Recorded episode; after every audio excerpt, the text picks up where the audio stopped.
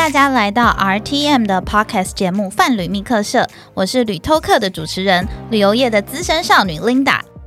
除了就是做一些走读之外，我们的专业而且非常有才的一些领队人员，他们除了做一些讲座的活动之外，那还有什么方式可以帮他们做一些转型，或者在刚刚您有提到的一个知识变现呢？对，因为领队跟导游，其实在旅社来讲的话，哈。他的关系有点若即若离，什么意思呢？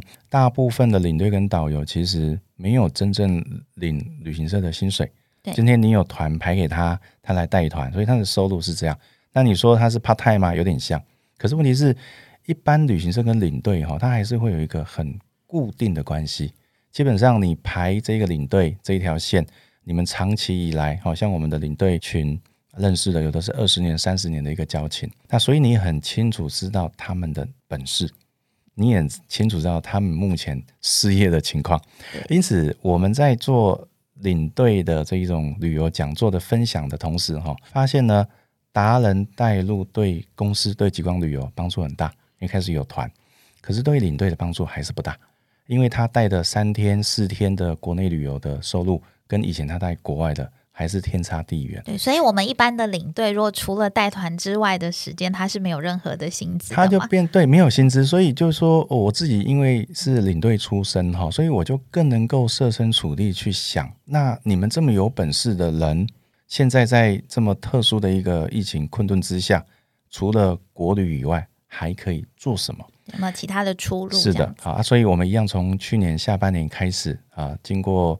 不停的磨合，不停的尝试。现在我们突然之间觉得，当当当当当哈，就是答案要揭晓了。哎，找到了一个，哎，好像一个生路了哈。极光旅游变成是什么呢？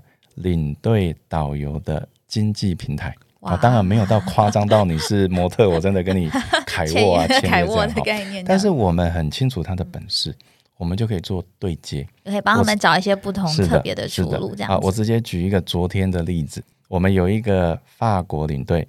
啊，他不讲米其林，但是他本身就很爱喝葡萄酒，然后呢，他就考很多很多的那个葡萄酒的那个证书啊。在以前，他只是个人兴趣，花时间花金钱去，可是这个是他本事啊。然后他去过这么多法国葡萄酒的酒庄，好，西班牙的酒他也懂。那这时候是不是他没有办法出国的时候，说带国旅，他可以做什么呢？我们帮他办法国葡萄酒的讲座。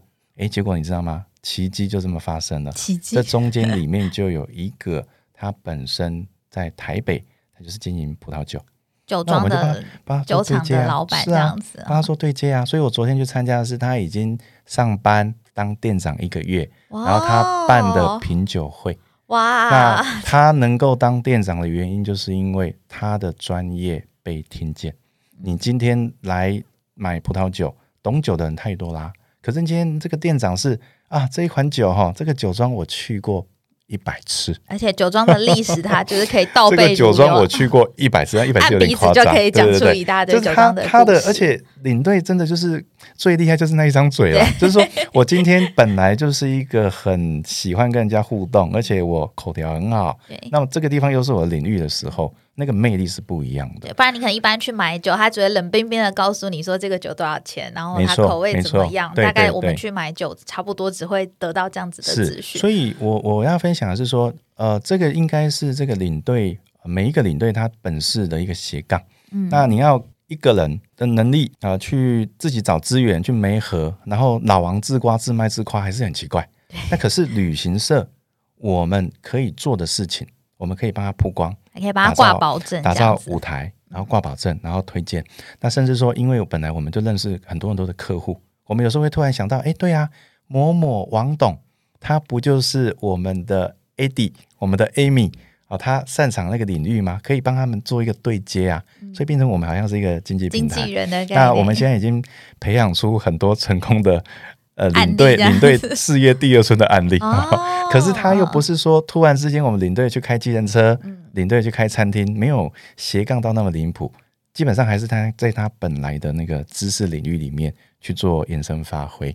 那这样的情况之下，未来如果疫情舒缓了，他可以再啊继续带团，他再回到他的本位也 OK 啊。对那或者说他呃斜杠出去玩之后，发现人生的第二春比原本的 还要好，更好这样，对对对对，旧爱没有最美啊新欢才是最美的。那当然恭喜啊！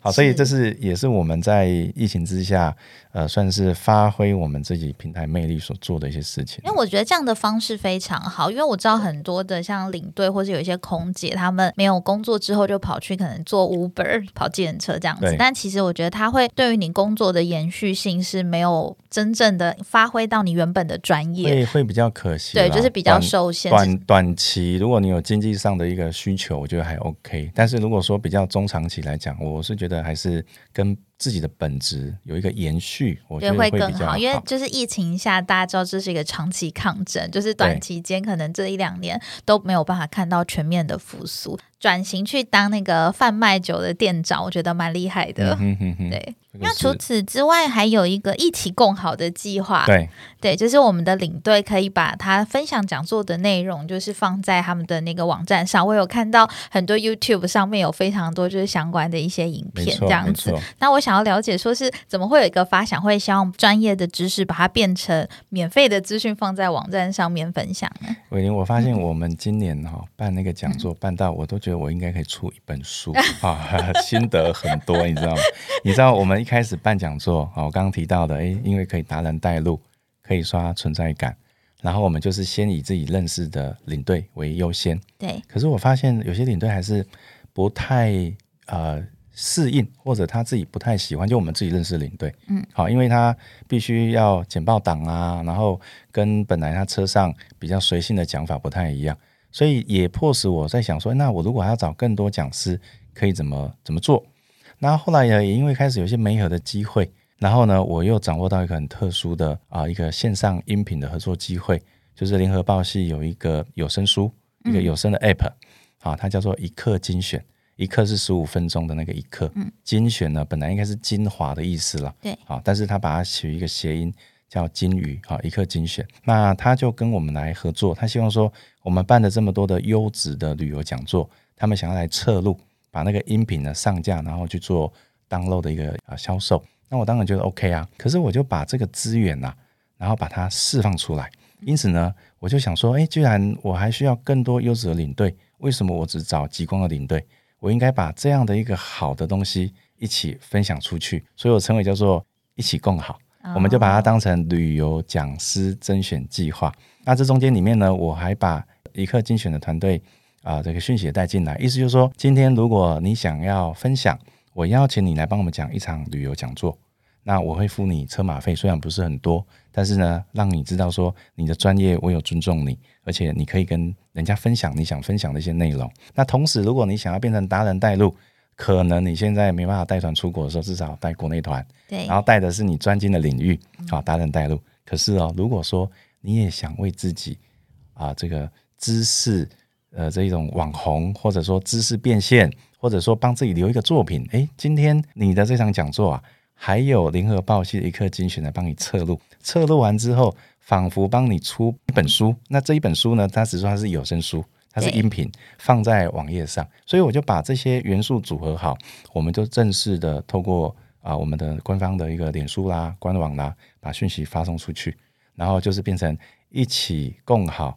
旅游讲师甄选计划。那回想远超乎我的想象，我开个玩笑讲，就是因为没想到失业的领队导游，真的目前为止失业的情况那么严重，哎，发现哇，反应好到不得了，就我、哦我，因为我觉得不只是失业这件事，就是如果说光我我是领队，我可以光想象有人愿意拍我的讲座，然后放在网络上这件事情，我觉得就非常吸引我、哎，没错，因为你平常可能讲座的分享，第一个是不会有专业团队帮你测录，第二个是不会有人帮你，就是像一个专业经纪人帮你分享这些呃，譬如说行销啊，让更多人知道分享你的专业知识。我觉得对一个个人品牌来说也非常的有利，因为会让更多人认识你。像以后如果说假设你跟团跟到的领队就是一个达人，就是哦，我听过他讲什么法国米其林耶，他好像很专业。我觉得客人对于这样子的领队的喜好度也非常高。来的就是像韦玲玲这么的有智慧的，或者说对自己对自己有期待的这个领队了。那反应非常的好的原因，也是如同你刚刚所提到的，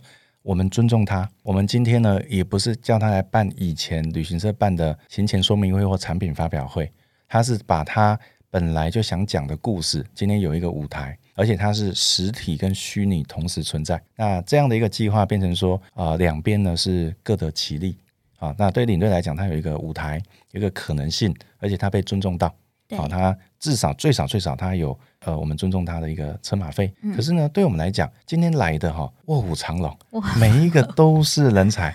啊，他来的时候呢，很多时候他甚至说他本来自己就有很多老客人，那么以前跟他去国外，现在出不去了，干脆呢，他想要带他们自主团再走国内。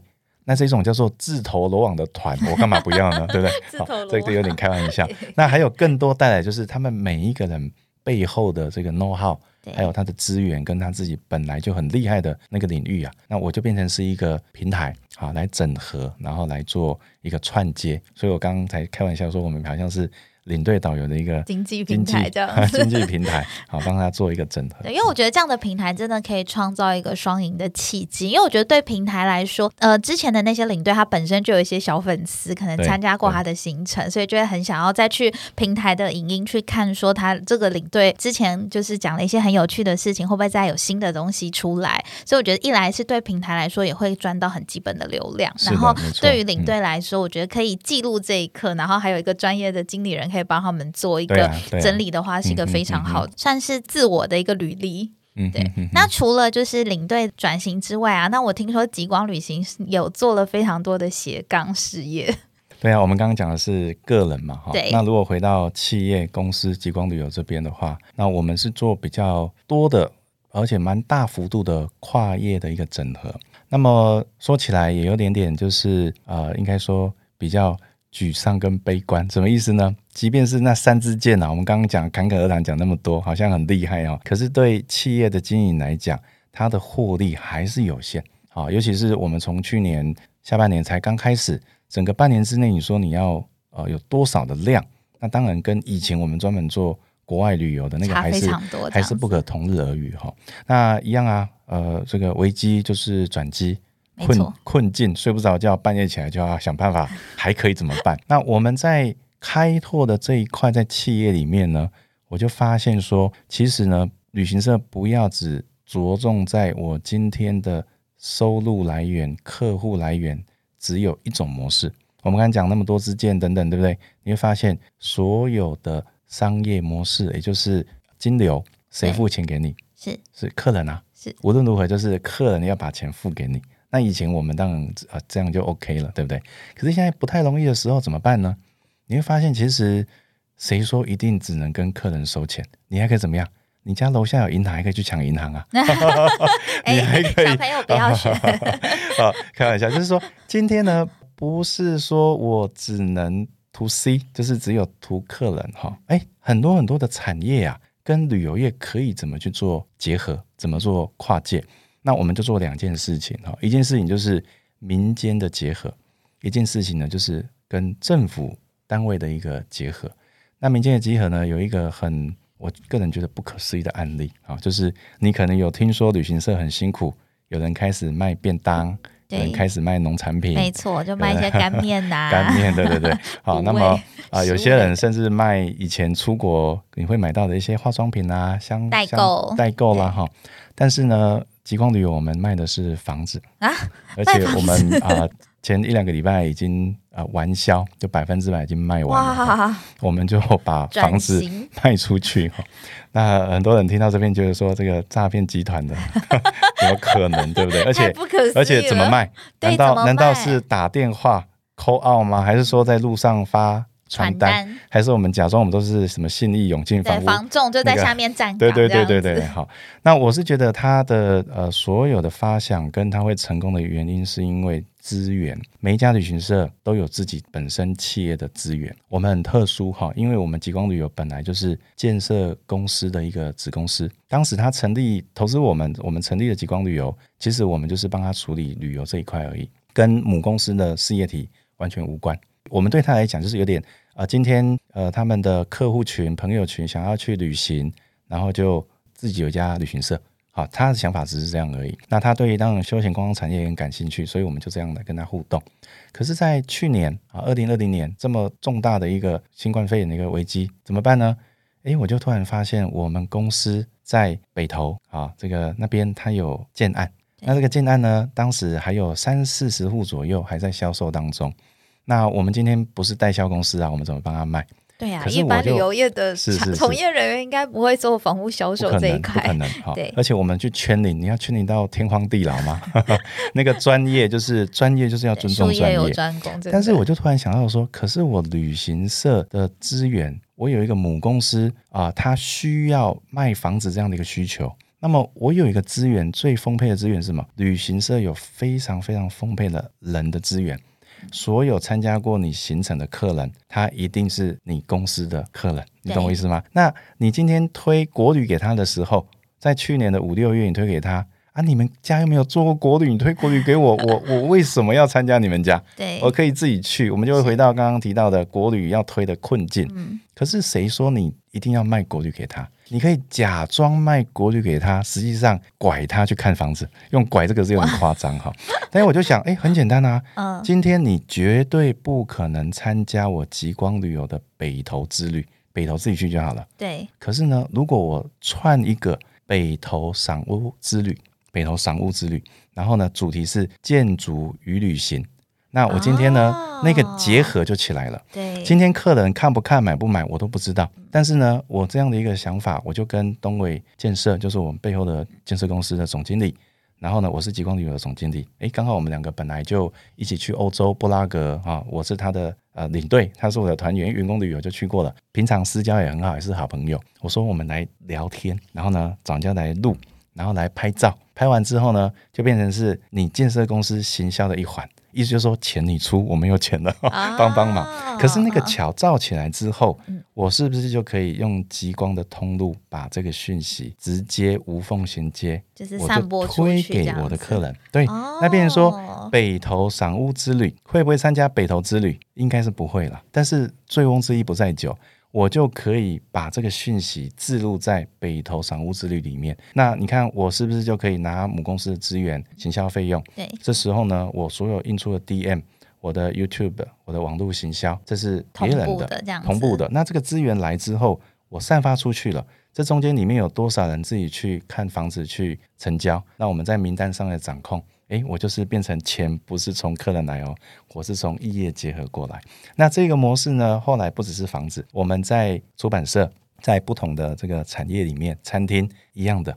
好，但是因为商业机密，我不能讲太多，很多现在还在进行之 中。但我可以直接、欸这个可以直接跟你讲说，只有一句话来形容这种跨业结合、嗯民间的结合。醉翁之意不在酒。今天你 care 的绝对不是他有没有参加你的国旅，对而是呢，你把客人导到他真正参加购买的是后面的那一个。但是因为你们把 B to B 的一个模式名单，你已经把它设想好了，不会漏掉。也就是说，今天真的有消费的，不好意思啊，这是我的，我跟你合作，所以你当然要同业的一个合作啊，你必须要把我该给的给我。那这个模式就变成它不是旅行社直接授课，是 B to B 的哦因为我一开始听到就是旅行社转卖房子这件事情啊，我一直以为就可能你们要扣客打电话说，哎，李先生，您之前去那个法国之旅玩的很开心，我们现在北投有一个很漂亮的房子，看你们的兴趣参考之类的。其 其实其实这个也回应到我刚刚讲的，你的线控、你的 OP，以前你设计行程，现在应该是你是一个编剧人员。对，所以我觉得它是变成一个更好的一个故事化的操作模式，让人就是潜移默化去了解这样子的事情，然后进而产生购买行为。而且你的编剧变成说不是讲一个故事而已，这个编剧变成说你今天是广告公司的编剧，今天客户要卖一个产品，但是今天你必须要把故事写出来。那我们如果卖的产品是北投的房子，这时候我们写的故事就是北投赏屋之旅，它是一个成功的一个案例啊。极光之旅现在变成一个说故事的团队，说故事的团队。那另外一个跟政府合作的呢，更可长可久啊，因为其实，在二零一九年的时候，哈，国外啊的这样出去旅游的市场啊，大到你很难想象。二零一九年统计下来。国人出国旅游所有花出去的钱啊，包括买机票啊、订饭店啊、找旅行社啊等等，全部加起来呢有八千亿台币。哇，这八千亿台币一瞬间在去年几乎归零，对，今年二零二一年也几乎归零。那八千亿跑去哪里？所以有时候你发现，哎，股票会涨，然后房地产 啊，还有 B N W 车，听说也卖的很好，很好就是有一部分确实这些钱是跑到这边去了，。精品也卖的很好，哎对对像很多那个劳力士，我之前经过一个柜台，它里面全部都卖光，没有表可以卖。我想说，哎，不是经济不景气吗？这个我就觉得很意外。是，那还好，就是我们政府呢也看到这一块，那么他觉得政府应该要做些什么事情，把钱留在台湾，而且让它可以啊、可长可久。因此呢，你会发现以前观光局，那后来变观光观光署嘛，哈，观光局在做的，现在跟文化部有点两个单位啊是串在一起。啊，坦白讲，那个雄狮，我很尊敬的王董，他其实也在做这一块，也就是说，政府更愿意把资源分配下来，然后让民间机构去承接。因此，旅行社不是旅行社，旅行社应该是公关公司，应该是地方创生公司，应该是文史工作者相关的单位。我们在走这一块的时候呢，也把它整合整理起来。那目前有一个也是已经应该下周我们就会公告推出去的一个专案，是跟台南市政府，台南市有安平古堡。安平区里面呢，我们后来才知道说，它有那个郑成功当时留下来的很特殊的一种辟邪的啊，这种狮子叫剑狮，狮子嘴巴咬剑。听说当时候那个郑成功在跟荷兰人打仗的时候，盾牌那个狮子的图案啊，就是当盾牌的一个一个象征。那回去的时候呢，他左手拿盾，右手拿剑。那么阿兵哥那些将军啊、军士回去的时候，他要把盾牌跟剑放起来的时候，他顺便把剑放在那个狮子的嘴巴，那就变成好像狮子咬一把剑。哦，那听说了，哈，这个当然是那个民间传说。荷兰人看到哇，你们除了很会打仗以外，你们居然门口那个狮子还还咬着剑，哦，就是剑狮 啊。那荷兰人就很害怕，后来就被孙悟空打跑了。对，无论如何，这个传说留下来了。到目前为止，二零二一年，在安平的老街很多的老房子上面，都还有狮子咬剑作为辟邪。那这个时候，台南市政府觉得能不能有业者想办法把我刚刚讲的八千亿 留在台南，对不对？那台南市政府你要拨一些预算下来，让我们业者做什么啊、那这个时候，你看编剧不是又来了吗？你要把建思文化之旅行程的把它设计出来。对，把这个故事再把它重新包设计出这样子。那这边还有一个关键哦，你看设计出来之后，不是又回到说旅行社卖团很难卖啊？对你要怎么推？这时候有一个很重要的，我也想分享给大家，就是当你有一个 idea 的时候，不要单打独斗，一起共好。除了我当庄找领队一起共好，一起共好呢，也要找各种不同的单位合作。好像我们建师呢，就找到了信宜出版社、信宜基金会，因为他们本来就出一个绘本，它是三本。红面、红面剑师、黑面剑师，好，然后黄面剑师，他本来就出了绘本哦。那你看哦，你要帮对方想啊，你才能够为自己好啊。信宜出版社出版社啊，他出绘本，他绘本本来可以怎么卖？就卖给小孩啊，卖给爸妈啊。